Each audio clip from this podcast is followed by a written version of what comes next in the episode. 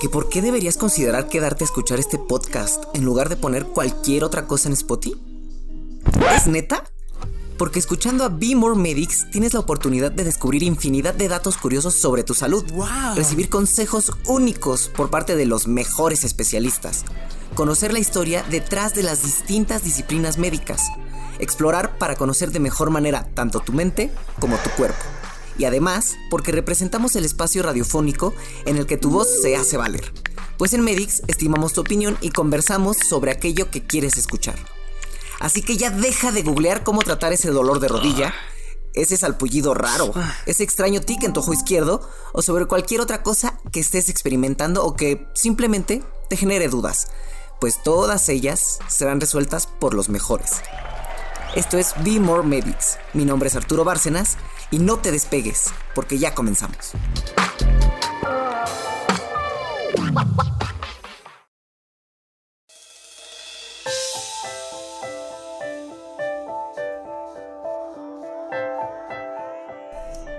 ¿Qué tal? Sean bienvenidos y bienvenidas a un episodio más de nuestro podcast. Para quienes ya nos han escuchado anteriormente, les saludo con el mismo afecto de siempre. Y si tú me estás escuchando por primera vez, te agradezco muchísimo y me presento contigo. Mi nombre es Arturo Bárcenas y esto es V More Medics, el podcast de salud más interesante, entretenido y divertido en Spotify. Ah, ¿no me crees? Pues te invito a que te quedes y lo descubras por ti mismo. Además, el tema de hoy, al igual que siempre, está buenísimo. ¿Ustedes sabían que nuestra dieta, nuestros hábitos alimenticios y nuestro peso podrían verse afectados por cuestiones como el ambiente? Ah, chis. ¿Neta? ¿El ambiente? Pues resulta que sí. Y para hablarnos sobre ello, contamos con la presencia de Daniela Payares, la especialista Vimor Medics para esta ocasión, a quien conoceremos más adelante. Mientras tanto, avancemos y entremos de lleno en el tema. ¿Qué es un ambiente obesogénico? Se describe como ambiente obesogénico a aquel que favorece el desarrollo de la obesidad o que estimula hábitos y comportamientos que conducen al exceso de peso. Es decir, es el conjunto de factores externos que nos rodean y que puede conducir al sobrepeso u obesidad. Así, un ambiente obesogénico puede ser aquel que estimule el sedentarismo, por estar colmado de tecnología que faciliten algo así como el no esfuerzo humano. O bien aquel que nos incentiva a comer más y de mala calidad. Un ambiente colmado de estímulos alimentarios como variedad de comercios de comida rápida, alimentos listos para consumir, trabajo sedentario o excesiva carga laboral sin la posibilidad de entrenar, e incluso un ambiente estresante pueden ser propios de un entorno obesogénico, que nada favorece el cuidado de la dieta en beneficio de nuestra salud. Tanto las emociones como la publicidad, la tecnología y demás factores del entorno pueden volver a nuestro ambiente en obesogénico y perjudicar nuestra salud, pues son determinantes de nuestra alimentación y por ello debemos aprender a controlarlos si queremos comer más sano. Para que quede más claro, Imaginemos que laboramos todo el día sentados frente a la computadora. Eso es un ambiente obesogénico. Hay que agregar el hecho de que tal vez fuera de nuestro lugar de trabajo hay un montón de puestos llenos de maravillosas garnachas. Tacos, pambazos, tortas, tamales, etc. Este es otro ambiente obesogénico. Y si a todo esto le agregamos que todos los viernes los compañeros del trabajo nos invitan al bar de la esquina por unas buenas cheves, unas alitas y un kilo de papas a la francesa, ¿cómo podríamos rechazarlo si hemos laborado tan duro durante toda la semana? Nos merecemos este lujito, ¿no es así? Pues sí, pero ya cerramos con broche de oro un megambiente obesogénico, mismo que contribuirá sí o sí a que comencemos a subir y subir de peso cada semana. ¡Qué horror! ¿Estamos condenados a sufrir de sobrepeso y obesidad por el resto de nuestras vidas? Obvio no. Y aquí les decimos cómo contrarrestarlo. ¿Cómo controlar un ambiente obesogénico? La realidad es que muchos de los ambientes obesogénicos no están bajo nuestro control, sino que son más bien implantados por gobiernos, por las empresas o la industria. pero aún así podemos actuar al respecto. Además de tener en cuenta la compra y selección de ingredientes, así como la forma en que cocinamos, podemos considerar los siguientes consejos para evitar o controlar un ambiente obesogénico. Planifica y organiza. No solo tu menú a lo largo de la semana, sino también tus compras.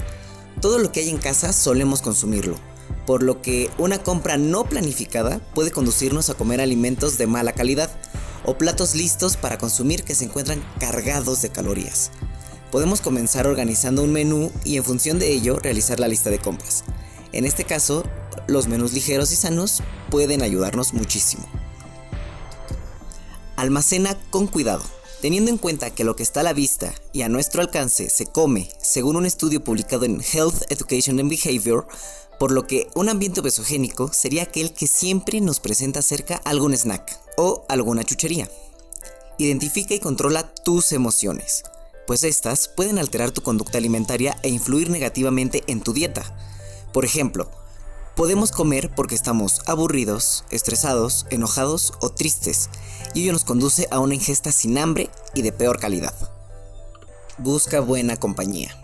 La familia o amigos pueden influir considerablemente en nuestros hábitos. Y si nos rodeamos de personas activas y amantes de la comida sana, sin duda nos sentiremos más cómodos y nos resultará mucho más fácil comer más sano. Reduce tus horas de televisión. Pues de esta forma quitarás tiempo sedentario en tus días, pero además evitarás que la publicidad televisiva influya en tu consumo, como suele suceder.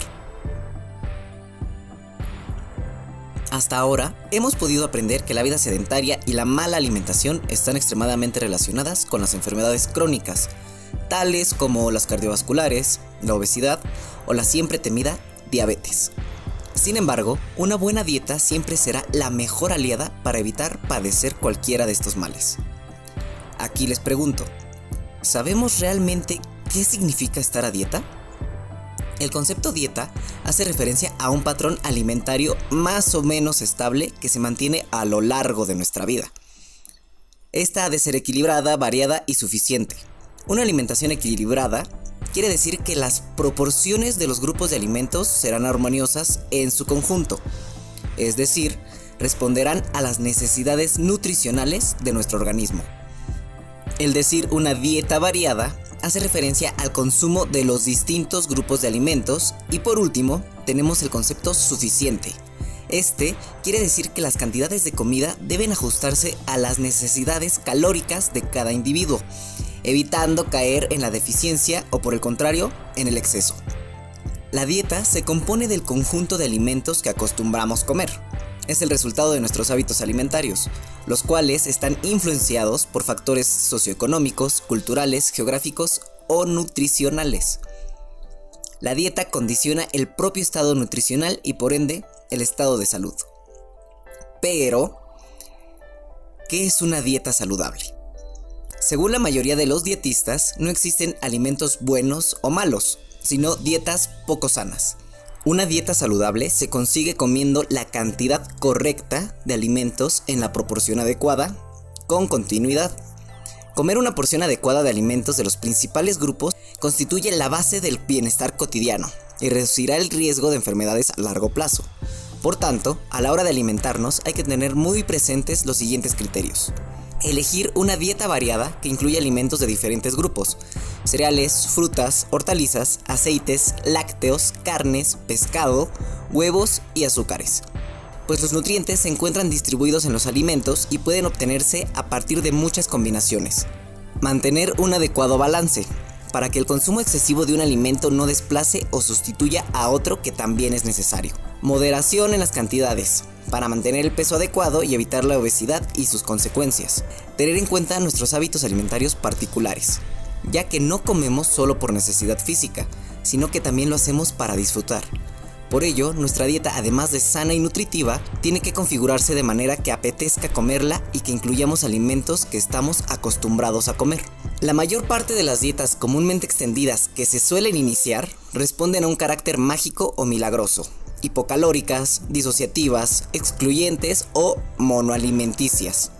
Todas ellas comparten problemáticas como la disminución excesiva del aporte calórico, la falta de todos los nutrientes esenciales para el organismo y resultan acusadamente monótonas.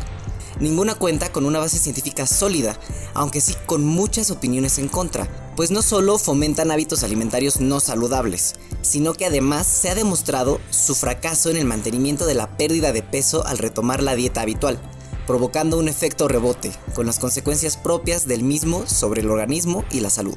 Es frecuente que este tipo de dietas mágicas compartan una disminución de la ingesta energética inferior a las cantidades saludables o recomendadas, la conducta alimentaria está influenciada por variables sociales, culturales, psicológicas, conductuales, biológicas, sexuales y emocionales. Si además, como es habitual, no se realiza un seguimiento médico, esta práctica puede desencadenar graves problemas de salud. Órale, es todo un rollote, ¿no? Pero no se preocupen, poco a poco iremos entendiéndolo mejor. Y para contribuir a la causa, escuchemos juntos la siguiente dramatización.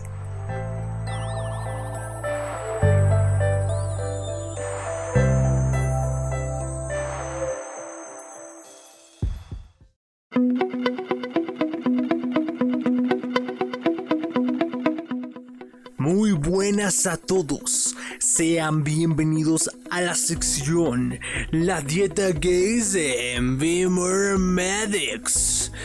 El día de hoy les tenemos tres testimonios de nuestros participantes con respecto a sus dietas milagro. Para comenzar tenemos a Perlita, cuéntanos, cuéntanos Perlita, aquí dice que tú probaste la dieta de la col.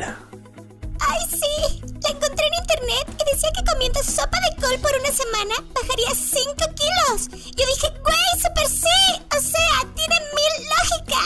Bajé 4 kilos en 6 días. ¡Wow! Una gran dieta, ¿no? No, güey. 10 mega rebote a los 3 días. Uy, qué triste de veras. Ahora escuchemos a Pepe, quien probó suerte con la dieta del helado. Así es, Rogelio. Esta dieta dice que comiendo helado después del almuerzo durante varias semanas, tu cuerpo comienza a expulsar la grasa y podrás bajar hasta 6 kilos en un mes. Yo llevo 5 meses bajo esta rigurosa dieta y he perdido 3 kilos. Ahora solo peso 120. Yeah.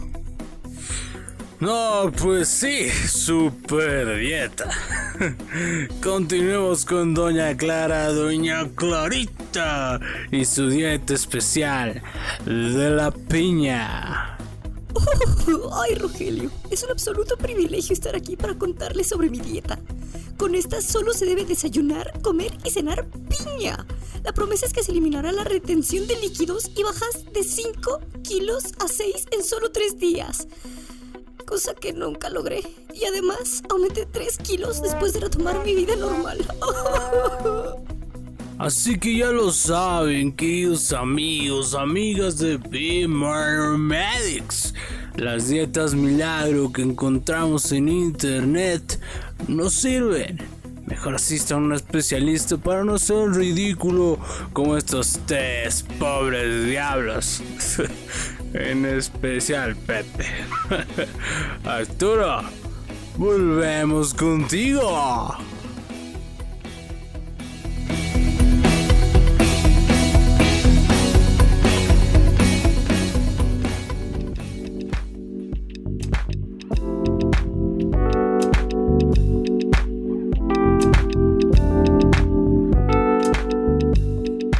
Amigos, estamos de vuelta en Beamor Medics y ahora sí, ha llegado el momento de conocer a nuestra especialista del día de hoy. Daniela Payares es una nutrióloga egresada de la Universidad ETAC, si no me equivoco. Sí, así es. Muy bien. Muchísimas gracias por estar aquí, Daniela. Te damos la bienvenida a Beamor Medics. Al contrario, Arturo, muchas gracias. Es un placer estar aquí con ustedes. Bien, como podíamos escuchar en la cápsula anterior, existen infinidad de las llamadas dietas milagro. Y en nuestros ejemplos, pues podíamos apreciar que no sirven. Si bien hacían que las personas bajaran de peso, pues el método era muy inseguro, podía provocar rebotes o problemas de salud. Así que, Daniela, para iniciar con nuestra entrevista, te tengo aquí la primer pregunta. Adelante. ¿Por qué no es recomendable entrarle a las famosas dietas milagro? Ok, mira, em, primer punto, pues son dietas, eh, muchas incluso las asocian con dietas de emergencia. Eh, lo usan porque básicamente a todos nos gusta escuchar que es rápido, ¿no? Que necesito bajar 10 kilos para la boda de mi prima o para algún evento social y realmente nos olvidamos del primer objetivo que en realidad buscamos con eh, perder peso es obtener salud. Entonces, eh, realmente estas dietas pues son, eh, no son dietas balanceadas que de alguna manera nos nutren, sino nos quitan muchísimo alimento están desbalanceadas, desproporcionadas y eso facilita que incluso puedas bajar mucho en un momento, pero eh, en un punto pues vuelves a recuperar eso incluso a lo doble, que es lo que llamamos el rebote. Ok. Aquí mencionas algo que me parece importante. Nos olvidamos de empezar una dieta por cuestiones de salud. Lo hacemos más como pues vanidad, tal vez, apariencia. Quiero verme más delgado para ir a la playa, ¿no? Por decirlo así. Exactamente. Sí, de hecho, Arturo, déjame platicarte que, bueno, uno de los puntos más importantes por lo que la gente fracasa cuando intentamos cambiar como hábitos de alimentación es el primer punto que no tenemos como esta cultura de asistir al nutriólogo. Y este punto creo que me parece sumamente importante porque, bueno, el, el nutriólogo es el único profesionista de la salud que está especializado en determinar la alimentación adecuada a cada persona eh, de acuerdo a muchos factores. Entonces, eh, en primer punto, pues como no hay esta cultura, nosotros terminamos acudiendo con personas no capacitadas o centros que justamente prometen esto. Y entonces, este, como le funcionó a mi prima, a mi vecina o a cualquier persona cercana, eh, le, resolvieron el apuro, por así decirlo. entonces yo acudo, pero en realidad pues son muchas cuestiones para que nosotros como nutriólogos podamos eh, realizar una dieta correcta a una persona. Eh, bueno, incluso me ha tocado, ¿no? Que pues no, ¿para qué voy al nutriólogo si yo con dejar el refresco bajo de peso o nada más necesito dejar de comer tortillas o, o dejar de hacer ciertos hábitos que constantemente hacemos eh, cuando en realidad es el conjunto de muchas más cosas. O sea que es más dañino iniciar una dieta por este tipo de cuestiones. Es decir, ¿nos pueden perjudicar más de lo que nos ayudan?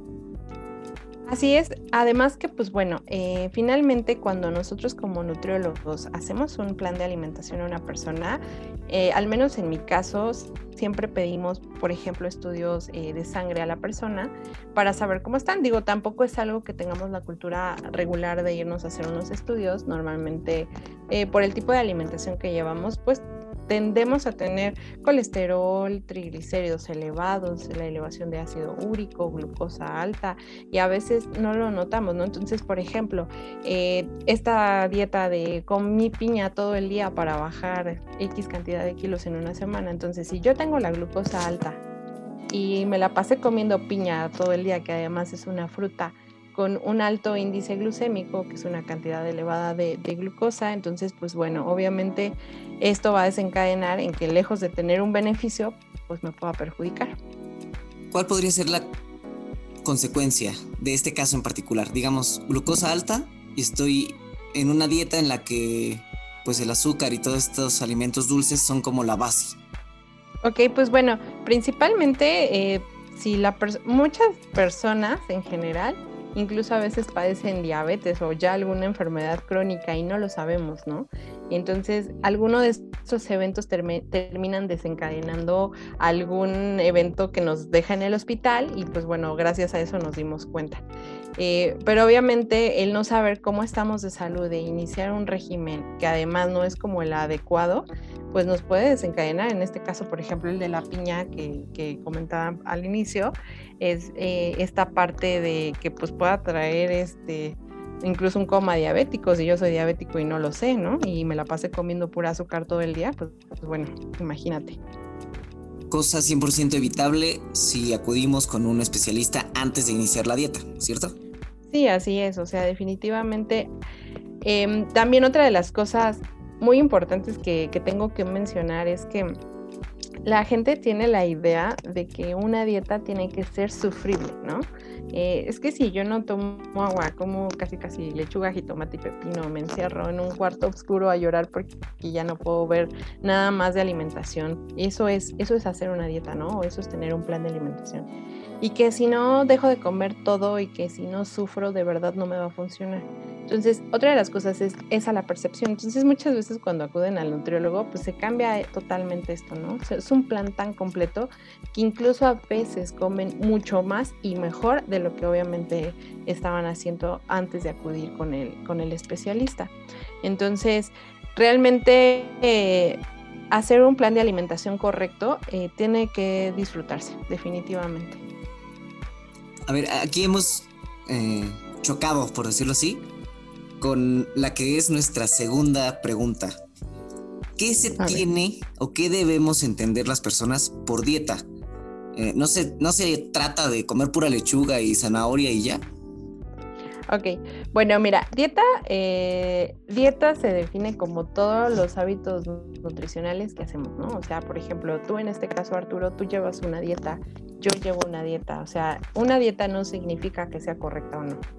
Lo que nosotros hacemos es eh, hacer un plan de alimentación personalizado, que eso ya es diferente, porque pues aquí ya, ya checamos, por ejemplo, en consulta a los nutriólogos, pues diversos factores, ¿no? Padecimientos, enfermedades de una persona, la edad, el sexo, la talla, la complexión, el nivel de actividad física, si tienes estudios de laboratorio recientes, cuáles son sus hábitos dietéticos, eh, eh, horarios laborales, en fin, nosotros tratamos de adaptar un plan de alimentación de acuerdo a las necesidades de la persona y también de su estilo de vida, porque muchas veces eh, se tiene la creencia que, ay, no, yo no voy a nutriólogo porque tengo que comer a a cada ratito, ¿no? O, tengo que hacer, cargar mis toppers y, y, muchas veces estas ya son creencias obsoletas. Nosotros como nutriólogos podemos adecuar perfectamente un plan a las necesidades de cada persona, incluso si trabajan o si están en el lugar, si de pronto sus actividades son muy complejas, nosotros nos adaptamos y eh, definitivamente es algo muy completo, ¿no? Y que además se debe de disfrutar porque también eh, no se tiene que sufrir para hacer un plan de alimentación que además este, me ayude a perder peso, por ejemplo.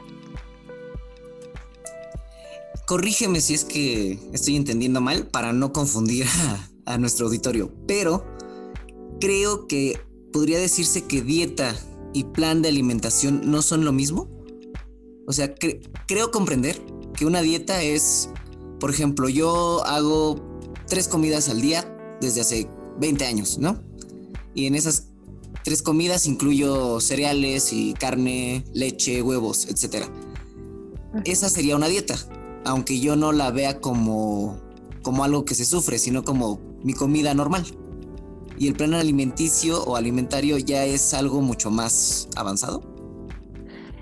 Eh, exactamente. Bueno, por así decirlo, la dieta es lo que hacemos todos los días, todos, ¿no? Sea bueno o sea malo. Y el plan de alimentación ya es algo más estructurado y personalizado de acuerdo a las necesidades de una persona específica, ¿no? Porque también somos muy dados de que, hay bajo de peso cierta persona y voy y le pregunto, oye, pásame tu dieta, ¿no? O sea, realmente este tipo de cuestiones no se pueden hacer porque todos somos, todos los organismos somos diferentes, ¿no? Y tenemos necesidades diferentes, actividades y todo. Entonces, los planes de alimentación se adecúan a cada persona.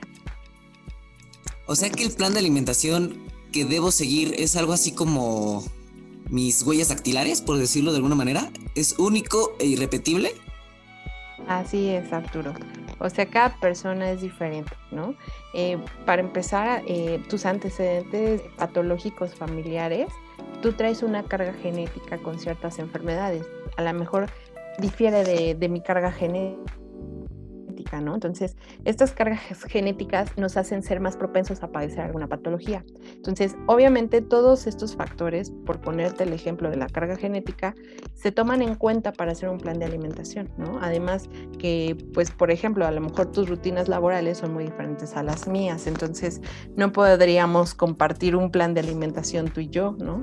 Además, porque, pues, bueno, tú eres hombre, quizá eh, gastas más energía que yo mujer, o a lo mejor yo hago más actividad física. Son muchas cuestiones que se deben de tomar en cuenta.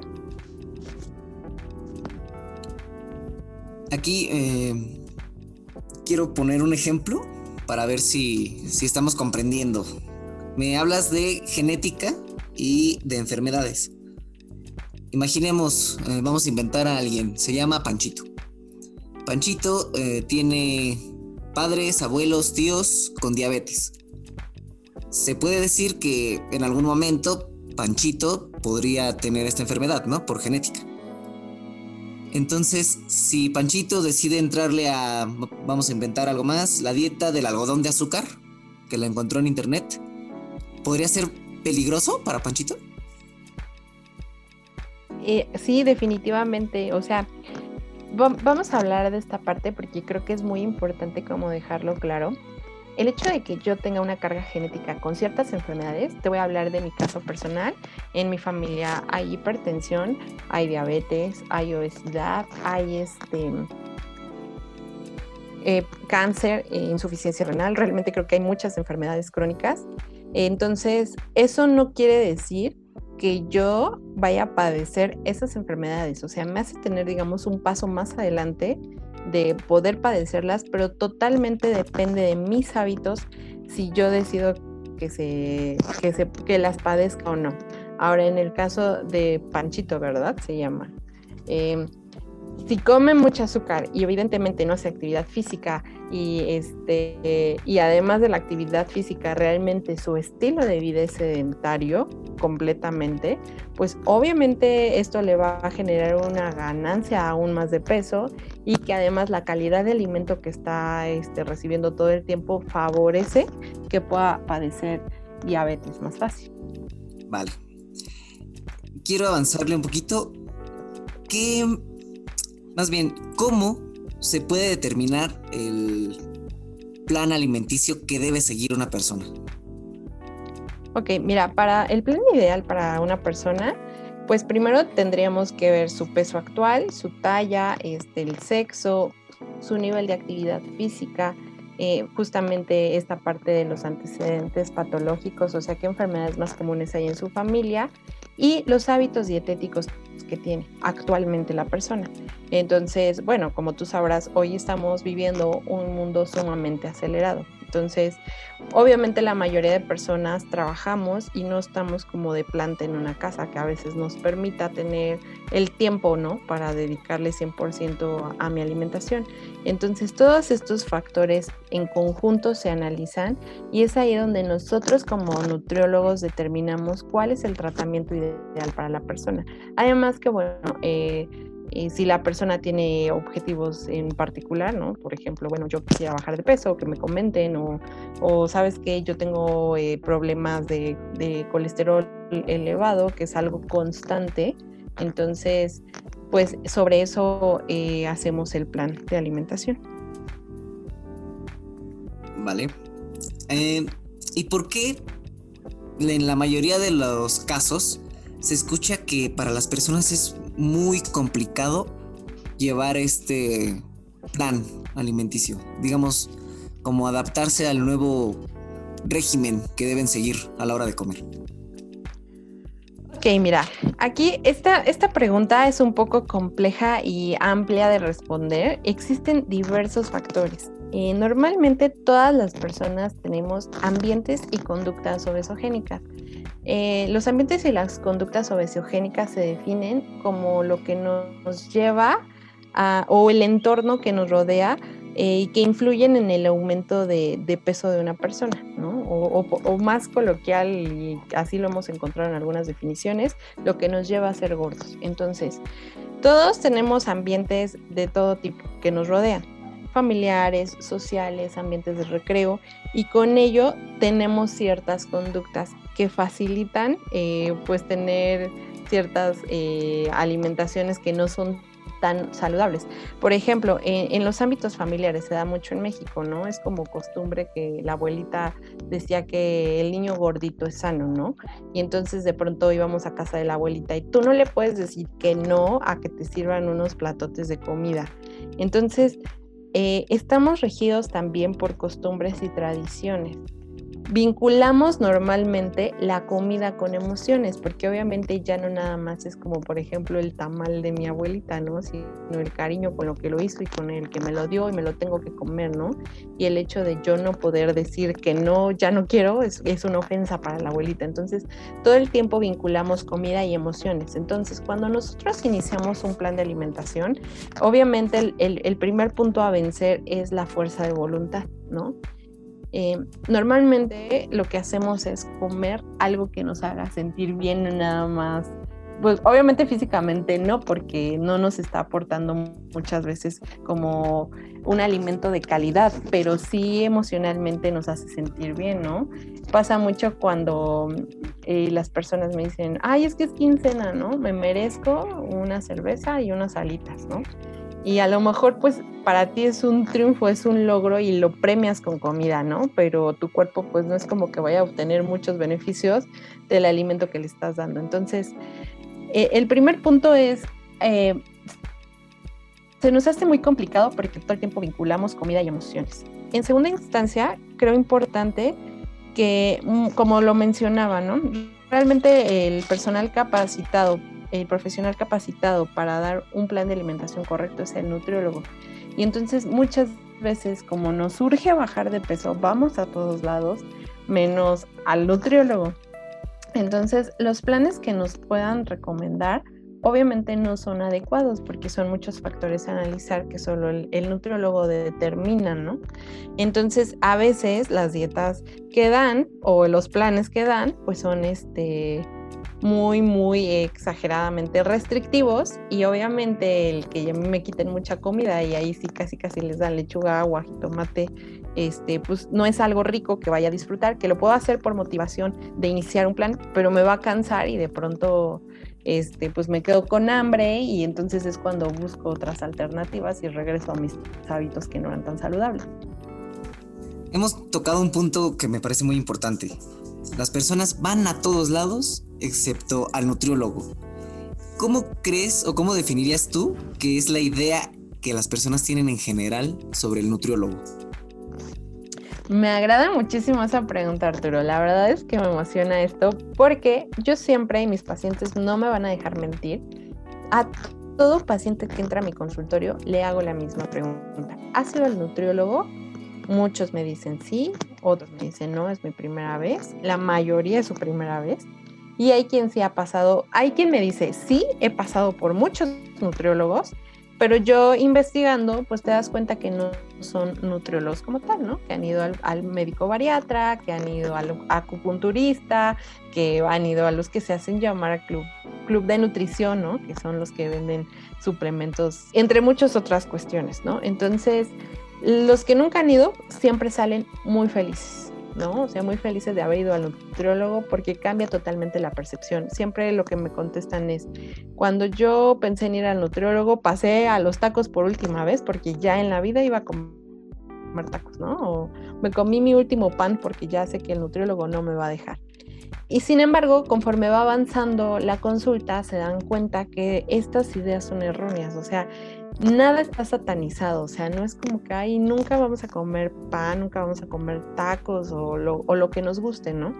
Entonces, bueno, obviamente todas estas cuestiones siempre las pregunto porque es la percepción, ¿no? Ir al nutriólogo es sinónimo de sufrir y dejar de comer.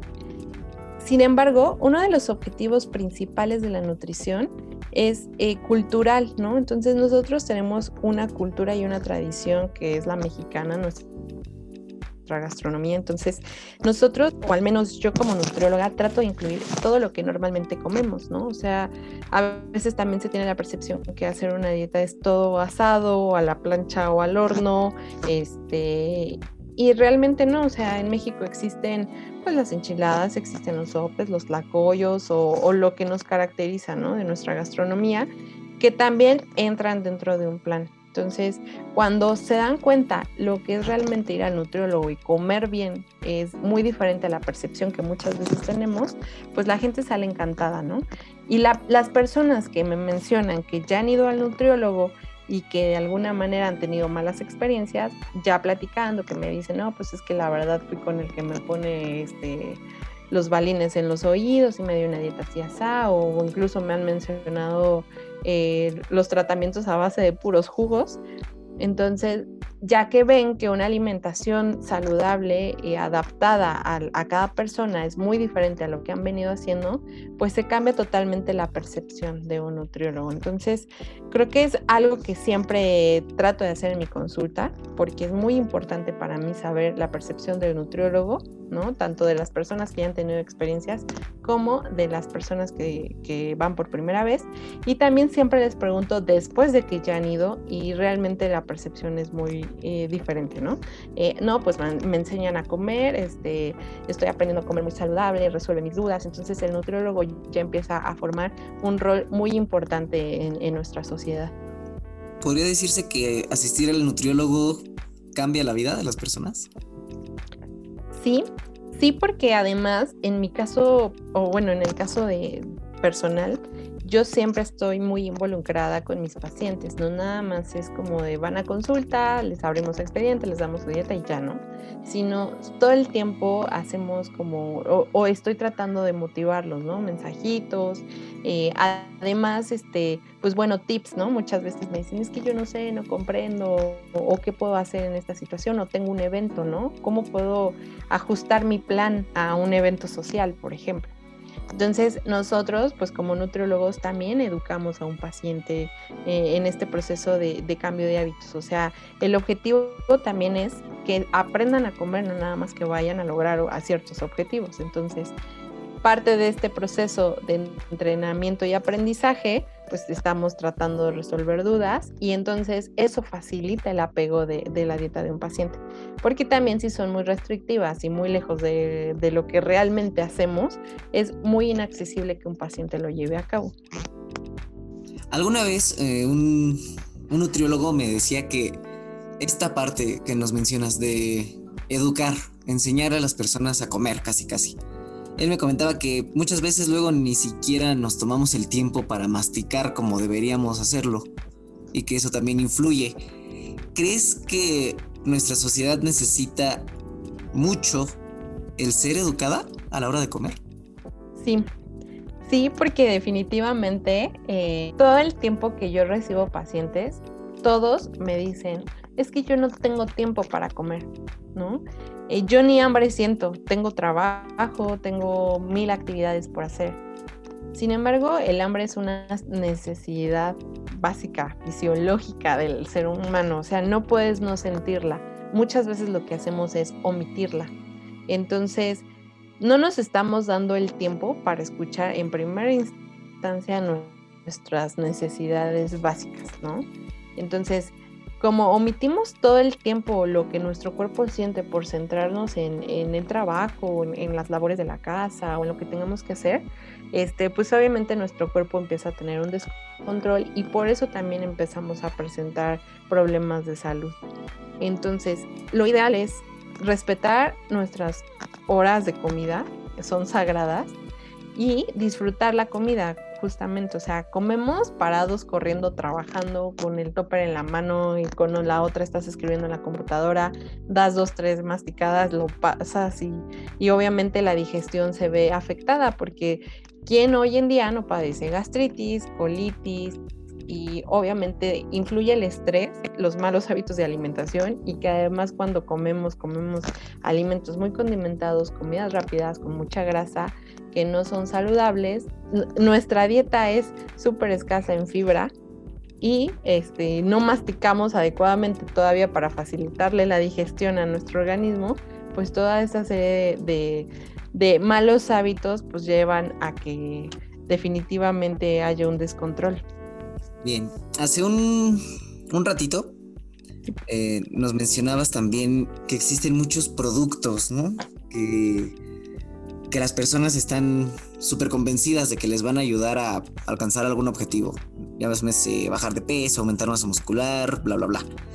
¿Alguna vez te ha tocado que llega a consulta algún paciente muy decepcionado de haber probado mil y un productos milagro y que ninguno le funcione? Sí, claro, o sea, ese es como el pan de cada día, ¿no? Ya probaron todas las pastillas sabidas y por haber para bajar de peso, ya hicieron las dietas de moda, eh, ya incluso hay quien ya recurrió a cirugías estéticas, ¿no? Y, su problema vuelve, persiste, ¿no? La, la nutrición es, es la base de todo. Yo siempre le comento, esto me parece muy importante y siempre se lo comento a mis pacientes. Las enfermedades que hoy en día tenemos en nuestro país entran por la boca. O sea, realmente no existe otra cosa. Todo lo estamos alimentando nosotros. Entonces, lo que por la boca entra, por la boca se corrige. Sí, obviamente lleva un proceso, no es rápido, no es de un día para otro que se va a corregir, pero sí podemos modificar. El objetivo principal de la nutrición es ser preventiva, ¿no? Entonces, digo, igual si ya padezco alguna enfermedad, pues me ayuda a vivir con eso y de la mejor manera, ¿no? Con mucha calidad de vida.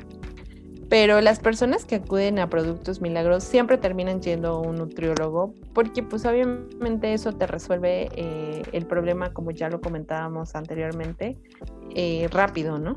Pero no es duradero y además casi todos los productos milagro tienen efectos secundarios, incluso unos muy fuertes, tan fuertes que incluso pudieran desencadenar en la muerte. Ouch. Eh, cuéntanos así de manera rápida algunos de los productos milagro que te ha tocado, de los que te ha tocado enterarte que están usando las personas o dietas milagro. Por ejemplo, nosotros poníamos hace rato que dieta de sopa de col y de la piña y todas estas ondas. ¿Qué otras crees que son curiosas, por decirlo así? Ay, pues mira, existe una variedad amplia. Realmente no las voy a mencionar porque la gente escucha y por curiosidad hasta las busca y las va a llevar a cabo, ¿no? Pero lo que sí te puedo decir es que yo tuve un caso muy cercano. Eh, estaba trabajando en un hospital y eh, una persona muy joven, de 24 años, me parece que era, una chica con obesidad, eh, había entrado en esta parte de la presión social que muchas veces nos mete, ¿no? La, parte familiar, la parte de, amistades, que, oye, tienes que bajar de peso, y entonces ella, su salida rápida para estar mejor, como la sociedad le había dicho, eh, pues acudió a tomar, este, pues que las malteadas, que para bajar de peso, eh, tomó varias pastillas que son inhibidores del hambre, eh, otras que se echan grasa por, por, la orina y entonces bueno hizo una bomba ahí y la pobrecita y terminó hospitalizada casi al punto de la muerte, ¿no? Digo, afortunadamente vivió para contarlo y me tocó asesorarla en esta parte, ¿no? De que tenía que cambiar hábitos definitivamente, se había puesto en riesgo su salud y no le funcionó, ¿no? O sea, finalmente seguía con su obesidad y además este, con algunas otras secuelas. Entonces, lo que sí te puedo decir es que no existe nada, nada más que nuestra fuerza de voluntad y que además, pues bueno, eh, ciertamente la, industria eh, está creciendo porque pues para ellos también es parte de un negocio. ¿no? no quiero decir que sean buenos o malos, debe de tener sus restricciones y como en todo hay medidas, muchas veces también como personas excedemos a veces, ¿no? De la dosis recomendada y con tal de obtener, eh, no sé, resultados más rápidos. Sin embargo, se nos está vendiendo como que necesitamos vivir de algún suplemento o de algo en específico para estar saludables, ¿no? En algún momento te lo comento porque yo tuve una cercanía con una de estas personas que venden cosas para bajar de peso, ¿no? No sabía que era nutrióloga y se acercó conmigo y me comentaba, te ofrezco mis productos Tú sabes que las manzanas ya no tienen las propiedades de antes y tú sabes que las verduras ya las riegan con agua negra y que tienen fertilizantes y, y bueno, te, te dan un rollo que hasta cierto punto si tú no conoces del tema te pudieran convencer pero realmente, pues, como las manzanas no van a tener las mismas propiedades que antes las tenían, ¿no? O sea, eh, realmente nos hacen creer o nos meten la necesidad de, depender de algo para estar saludables. Y, muchas veces se crea un efecto placebo, es decir, yo me lo tomo y, mi mente me hace creer que, estoy bien, ¿no? Con todo lo que me han dicho, yo me voy a sentir mejor y me siento mejor porque ya me lo estoy creyendo, pero también entra mucho la, la parte mental. Tengo aquí una pregunta que puede sonar un poco extraña, pero va muy en serio. Podríamos considerar que los únicos productos milagro que de verdad existen son la fuerza de voluntad y la consulta con un nutriólogo? Así es. Es correcto. O sea, la gente em, em, debería ir a una vez por lo menos en su vida al nutriólogo para que tengan esta experiencia, ¿no? Nosotros realmente como nutriólogos estamos haciendo una, una labor tan importante para hacer conciencia en la gente que no existe nada, no existe nada más que nuestros propios méritos. Hay gente que me dice, es que yo no puedo dejar el pan. No, pues claro que no, y tú acostumbraste a tu paladar al sabor de las cosas dulces. Y, quitar el azúcar, el azúcar eh, te va a dar ansiedad como si quitaras alguna droga o incluso a las personas alcohólicas les retiras el alcohol, les da esta ansiedad. Con el azúcar pasa exactamente lo mismo o con la comida. Entonces, eh, obviamente cambiar hábitos no es sencillo, es un trabajo. Eh, pero obviamente eh, la nutrición es multidisciplinaria, o sea, si es necesario también podemos trabajar de la mano de algún otro médico especialista o si la persona lo requiere podemos tener el apoyo de un psicólogo porque muchas veces la nutrición y la psicología deberían de ir en la mano, ¿no? Y a veces lo dejamos fuera, no creemos que sea tan importante porque al igual que el nutriólogo no, no tenemos la cultura, tampoco la hay todavía tan abierto para ir al psicólogo. Entonces, al yo aprender a, llevar eh, con los profesionales adecuados mis necesidades o mis objetivos, pues obviamente voy a tener resultados y además voy a tener salud. Entonces, definitivamente no existe otra cosa más que ir al nutriólogo para que me den lo que yo necesito, me enseñen, porque además no es nada más en el momento. La educación que tú vas a recibir al ir con un nutriólogo es de por vida. Lo que pasa aquí también, Arturo, déjame platicarte, es que, como lo comentaba eh, eh, un poco atrás, de los ambientes y las conductas obesogénicas que todo el tiempo tenemos que nos llevan a ser gordos, eh, necesitamos cortarlas porque finalmente estas han sido transmitidas generacionalmente. Es decir, como yo el día de hoy como, a mí me enseñaron mis papás, ¿no? Seguramente a mis papás los enseñaron mis abuelos y así han sido transmitidas todas estas creencias. Eh, somos un país que vive con mitos de eh, las penas con pan son menos, ¿no? Ya estamos comiendo en algún problema o me corta el novio y yo tengo que comer chocolate para estar más feliz. y, y es una serie de hábitos no saludables que venimos arrastrando y que además transmitimos. Eh, ¿Qué pasa, por ejemplo, con los niños, no? Sacan 10 en la escuela y ay, vamos a llevarlos a comer la hamburguesa más grasosa y las papas más grasosas que existan, pero pues como es algo que a ellos les gusta, eh, es, un premio o un chocolate o un pastel. Y finalmente, lo que vuelvo a lo mismo, eh, venimos premiándonos y vinculando comida con emociones. Entonces necesitamos cortar todas estas transmisiones generacionales de malos hábitos para que, por ejemplo, en, este, en esta línea, pues el día de mañana mis hijas crezcan con otra educación alimentaria.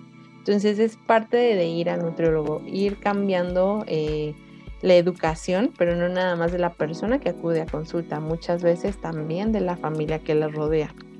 Con base en esto que nos acabas de compartir, quiero que escuchemos juntos el siguiente corte comercial fingido en el que nos hablan sobre el nutriólogo.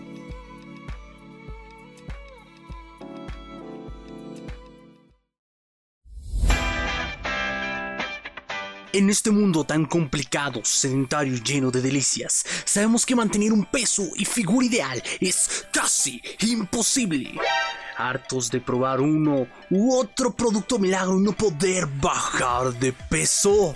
Yo probé de todo, píldoras mágicas, máquinas de abdominales en 5 minutos, tónicos maravillosos y la dieta de la luna, pero nunca nada me funcionó.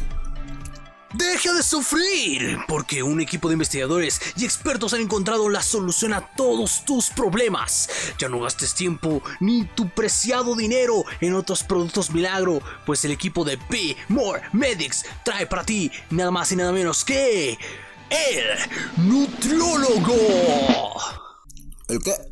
El nutrólogo, el único especialista que, siendo un profesional de la salud egresado y preparado en las mejores universidades, podrá reparar todo el daño que le has hecho a tu cuerpo a lo largo de los años.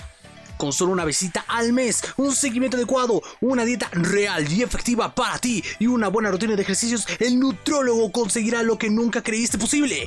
Tener un peso ideal, manejar un estado de salud envidiable, mantener lejos el riesgo de enfermedades cardiovasculares y darte la seguridad y la autoestima que siempre has buscado.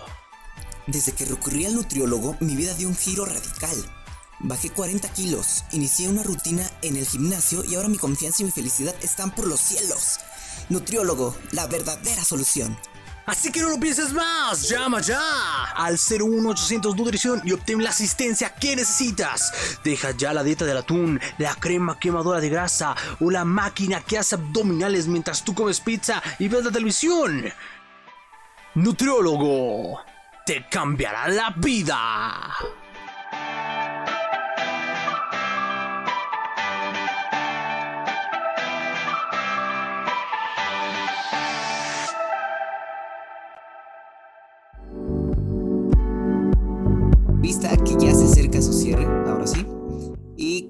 Cuéntanos, Daniela, por favor, sobre algunos mitos y sus realidades respecto a la alimentación de las personas.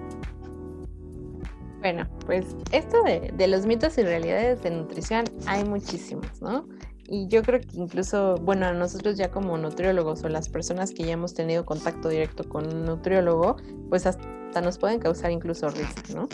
Eh, bien de veía por ahí en un meme en las redes sociales que México es el único país que, puede cenar tacos de suadero, pero no cenan sandía porque es pesada en la noche, ¿no? Entonces, son creencias que, que, pues tienen, ¿no? La mamá, la abuelita. Seguro tú has escuchado algún mito. ¿Quieres, ¿quieres comentar alguno? Uh, mitos. Pues me sabía también este de la sandía. O el famoso mito, bueno, no sé si sea mito o no, de que hay que tomar siempre en las mañanas un jugo verde y después ya puedes comer lo que quieras y no te va a afectar. ok. Mira, otra de las cosas que siempre hacemos son como conductas compensatorias, ¿no? O sea, ay, no, ya hoy comí mucho, pero mañana no voy a comer para compensar, ¿no? Lo que ya me pasé. Entonces, pues bueno, realmente no funciona así la nutrición. Eh, nuestro cuerpo tiene un ritmo de trabajo y digámoslo así, vamos a ponerlo, nosotros somos un vehículo, ¿no? Entonces tú a tu auto le pones la gasolina que necesita, ¿no? Ni más ni menos. En el caso de nuestro vehículo, que es nuestro cuerpo, todo el tiempo mayoritariamente le echamos más gasolina de la que necesita, entonces somos energía, ¿no? Eh, le estamos metiendo más energía de la que necesitamos y no la estamos gastando, en nuestro caso, en nuestro cuerpo se reserva en grasa. Entonces, lo que no usamos, ahí va a estar reservado, reservado y reservado. Obviamente, si yo voy echándole más, echándole más, pues voy a reservar más. No existe algo, porque también he escuchado por ahí el mito de que si tomas eh, agua de limón en las mañanas, agua tibia con limón, eh, va, a disolver la grasa, ¿no? Ojalá fuera así. Yo creo que eso solo funciona cuando lavamos trastes. Ahí sí disuelve la grasa en nuestro cuerpo, pues no es, es un proceso eh, que entre ahí el limón disolviendo grasa. pues no sé, no sé si tengas algún otro mito tú.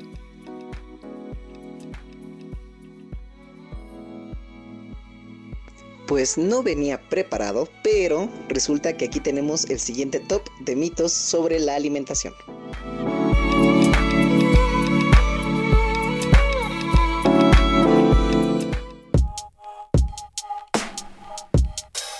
Muchos nos preocupamos por nuestro peso, ya que el tener un control sobre él puede evitar que padezcamos de enfermedades que afectan nuestra calidad de vida y por este motivo decidimos hacer una dieta. Pero esto nos lleva a creer mitos de las dietas no muy bien fundamentados y lo que los rodea. Aquí tienes 5 mitos sobre las dietas. ¿La colación es mala? La llamada colación o tentempié es un alimento entre comidas que muchos consumimos. Sin embargo, se dice que no deberíamos comer entre comidas. Según la Fundación Cardíaca Británica, es completamente falso. La colación en tanto sea algo ligero como una fruta, puede ayudar a mejorar el apetito. Comer en la noche nos hace engordar.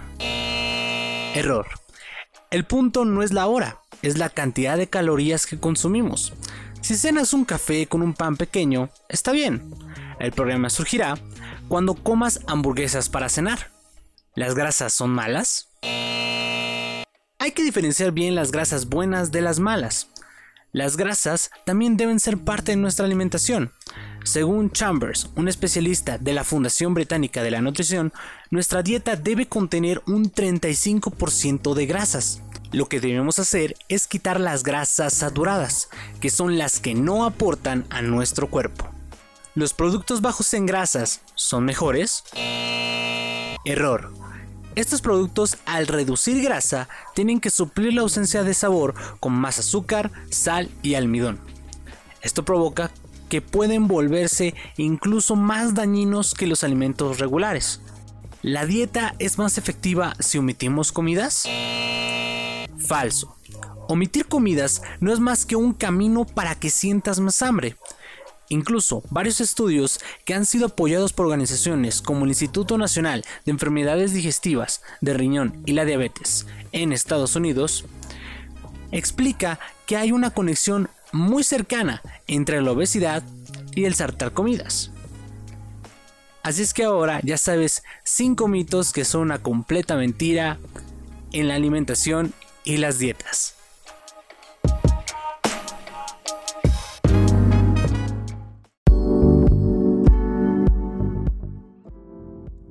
Interesante, ¿no? Y algunos de ellos, la verdad, increíbles.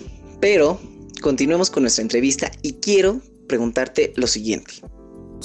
Alimenticios, por, ejemplo, eh, esta idea obsesiva de que las personas quieren alcanzar su peso ideal y que para conseguirlo, eh, pues si no relajarse, terminan comiendo cosas de más o se obsesionan con estar delgado y nos enfrentamos a temas tipo anorexia, bulimia y el resto.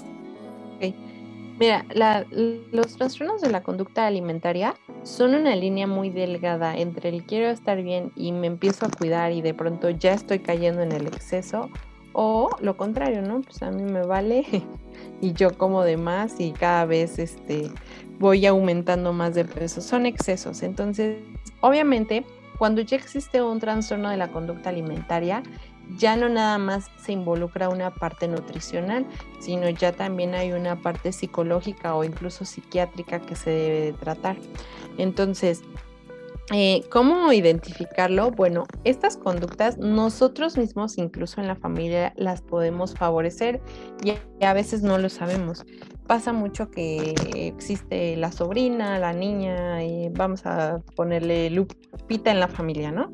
Lupita es una niña de 8 años que empezó a presentar problemas de peso desde hace un año, por ejemplo, y entonces toda la familia, cada que ve a Lupita, empieza, ay Lupita, ya estás bien gordita, mira nada más la panza y mira esto, este, no Lupita, tú debes de ser delgada y ya párale, ya no comas tanto. Y entonces lejos de crear una educación alimentaria para que Lupita se desenvuelva en un entorno saludable, le empezamos a crear este, daños en su autoestima, ¿no? Y entonces ella ya no sabe qué hacer porque no le estamos enseñando cómo debe comer, al contrario, solamente nos la vivimos juzgando, que si se ve mal, eh, pues que cuánto está comiendo y que mira y que entonces estas conductas que nosotros vamos eh, inyectándole a, por ejemplo, a esta, niña que estoy poniendo de ejemplo, que es Lupita, ella va a empezar a buscar eh, qué hacer para bajar de peso, ¿no?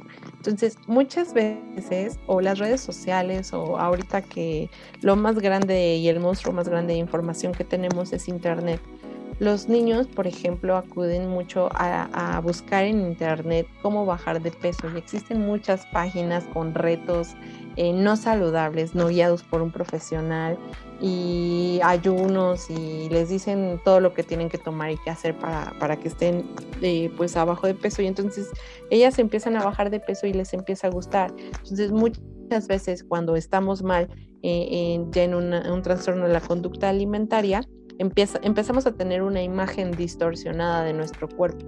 O sea, tú ya, tú ya estás muy delgado, pero te sigues viendo gordo.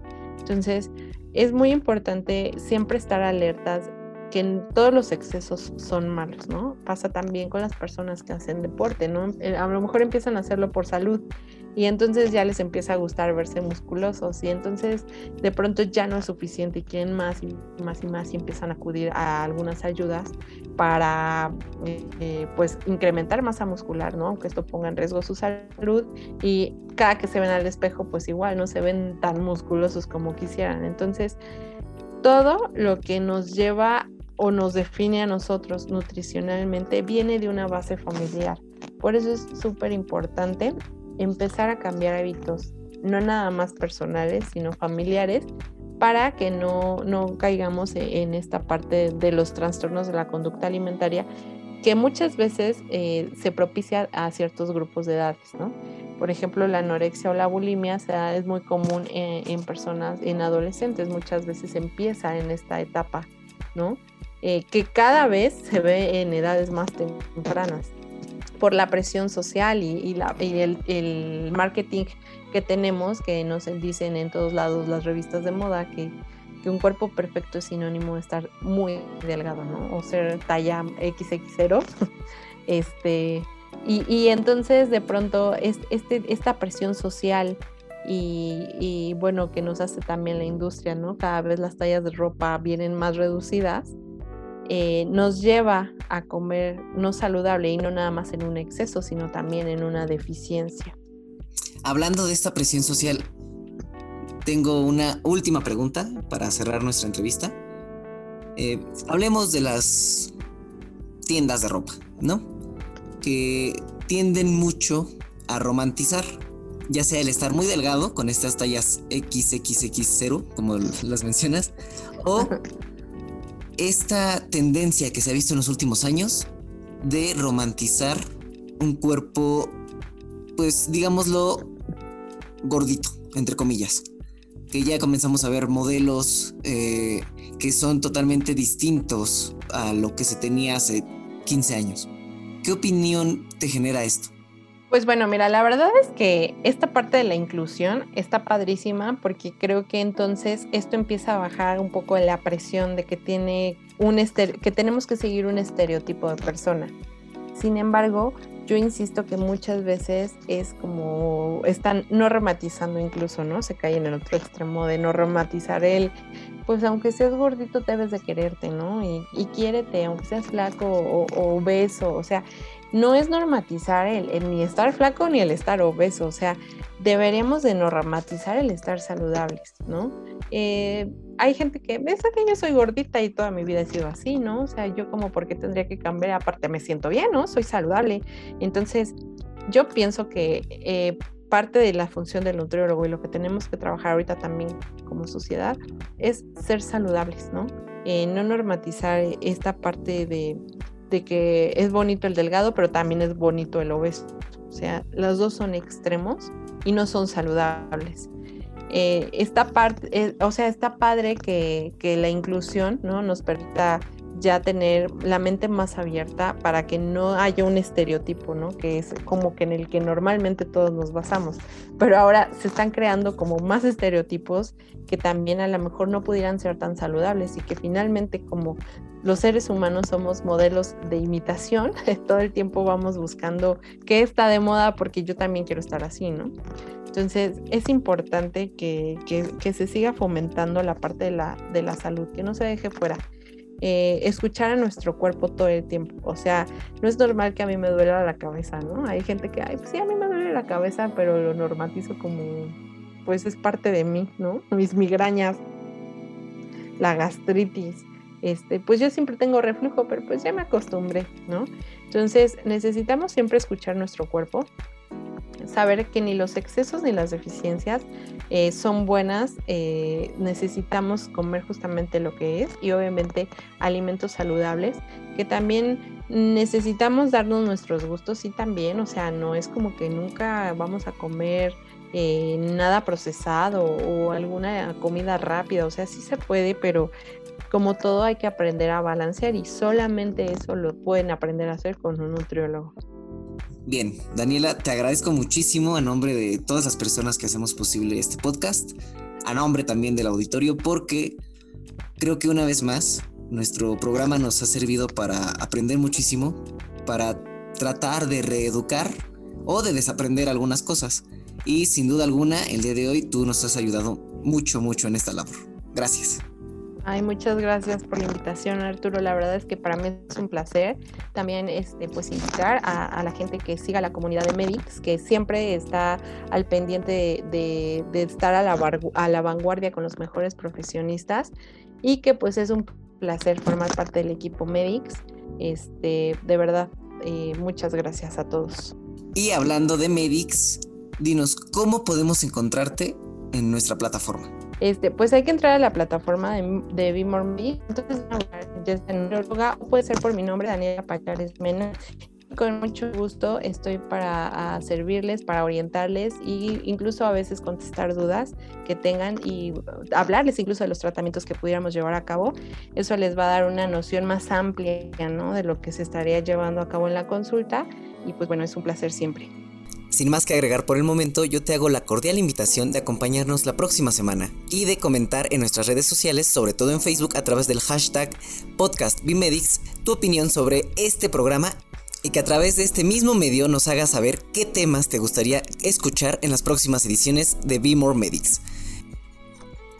Muchísimas gracias por habernos acompañado. Esperamos estar contigo la siguiente semana. Recuerda, yo soy Arturo, esto es Be More Medics y hasta la próxima.